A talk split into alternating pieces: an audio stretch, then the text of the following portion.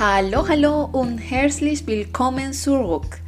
Yo soy André y te doy la bienvenida nuevamente al podcast Mi Alemán, a nuestro podcast de Adviento, a nuestra puerta número 3, Dritte Türche. Y hoy vamos a hablar nada más y nada menos que de las vocales en alemán. En la puerta de ayer hablamos del abecedario completo y vimos esas 26 letras del abecedario en alemán. Pero hoy vamos a ir un poco más profundo y vamos a hablar sobre las vocales en alemán. Este es un tema súper, súper sencillo, pero lo estamos abordando porque vamos a seguir con esa pronunciación exacta del idioma alemán. Y es que voy a hacer siempre mucho énfasis en la pronunciación porque es muy importante pronunciar correctamente. Vamos a entrar de lleno ya al tema de hoy, las vocales en alemán. Y es que cuando hablamos de vocales en alemán, pues es algo familiar para nosotros porque nosotros en español también tenemos cinco vocales y son casualmente las mismas que en alemán. A, E, I, O, U. Esos, esas son las vocales en alemán. O sea, eso es todo. No, mentira. Vamos a ver una cosa súper interesante de las vocales. Porque es verdad que tenemos las mismas cinco vocales, pero obvio es alemán, no podía ser tan fácil como cinco vocales y ya está. No, vamos a aprender hoy tres reglas fundamentales para tener una pronunciación pero prolija, exacta, una pronunciación que cuando la gente te escucha hablar diga, wow, pareces nativo. Vamos a aprender tres reglas fundamentales. Y es que en alemán existen vocales largas y existen vocales cortitas. Vamos a aprender hoy dos reglas sobre las vocales largas y cómo identificarla y una regla sobre la vocal corta. Presta muchísima atención porque vamos a comenzar ya con la regla número uno. Una vocal siempre va a ser larga si está duplicada o aparece seguida de una letra H. Vamos a ver un ejemplo. Stat. Stat.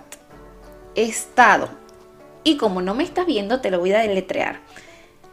Es T A A D. Stat. Estado. Fíjate, aquí voy a darte un ejemplo para que veas lo importante de pronunciar bien en alemán. Stat. Estado. Stat. Ciudad.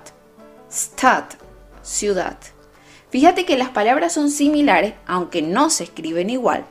Son muy similares, pero como tenemos esa doble A, o sea, esa vocal duplicada, ya nosotros sabemos que la pronunciación la vamos a hacer larga.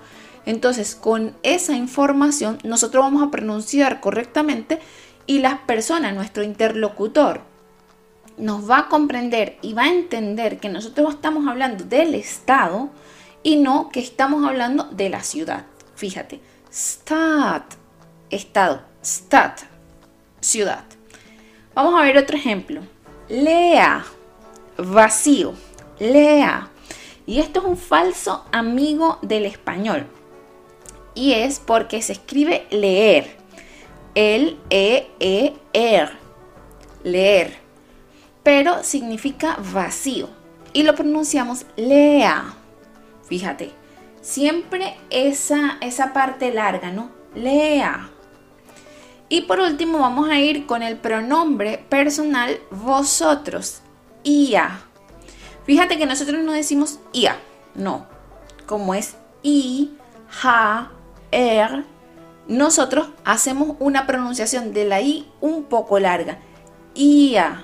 Nosotros no decimos ia, no, así es incorrecto. Hay que hacer esa i un poco larga. Ia. Entonces vamos a recapitular. Regla número uno, una vocal siempre es larga si está duplicada o va seguida de una letra H. Ahora vamos a la regla número 2. La letra I siempre va a ser larga si va seguida de una letra E. O sea, si nos topamos con el dictongo I, E, vamos a tener una I larga. Ejemplo, brief, carta. Brief, carta. O vía, cerveza. Fíjate que nosotros no decimos vía, no, nosotros decimos vía. Si nosotros decimos vía, cortito, vía, eh, puede que suene a que nos estamos refiriendo al pronombre personal nosotros. De ahí la importancia de la pronunciación. En cambio, cuando hacemos ese sonido de la I larga, vía, obviamente estamos hablando de una cerveza. Y otro ejemplo podría ser el verbo amor. Libe, libe. Ahí tenemos la I seguida de una letra E, por lo tanto, una vocal larga. Y ahora vamos para la regla de una vocal corta. ¿Cómo identificar cuando estamos en presencia de una vocal corta? Pronunciación de esa vocal cortita. Vamos a ir con la regla número 3 y dice así. Una vocal siempre, siempre, siempre va a ser corta cuando antes de, pronunciar esa vocal tenemos una duplicación de consonante. O sea, una vocal siempre va a ser corta cuando antes la, consonante que lo precede está duplicada. Ejemplo, muta, madre. Fíjate que nosotros no decimos muta, no. Nosotros lo decimos cortito, muta, punto. Muta, madre. Otro ejemplo podría ser suka, azúcar. Pero aquí seguramente vas a decir, bueno, André, pero es que azúcar no tiene una vocal duplicada, porque es, eh, tiene la C y luego la K, no es una vocal duplicada. Pero si no has escuchado el episodio de ayer, te invito a que lo puedas escuchar y haya claro que la letra C y la letra K en, en alemán suenan igual. Entonces, eh, aquí, por eso, en, este ejemplo, suka se toma como que si fuese una vocal duplicada, porque el sonido de las dos letras es muy parecido. Entonces pronunciamos esa ER del final muy corto, suka. Y esas son las tres reglas que tienes que saber cuando hablamos de vocales en alemán. Recuerda, una vocal siempre va a ser larga si está duplicada o está seguida de una letra H. La regla número 2 era que si tenemos la vocal I seguida de una vocal E, siempre esa I va a ser larga. Y la regla número 3 era que una vocal siempre va a ser corta si la precede una doble consonante. Eso es todo por el episodio de hoy. Si te ha gustado, no olvides darle pulgares arriba, darle like y compartir este episodio con cualquier persona que creas que le va a ser de muchísima utilidad para seguir avanzando en su aprendizaje del idioma alemán. Nos vemos mañana en esto que es nuestro calendario de Adviento. Hasta la próxima. Chao, chao.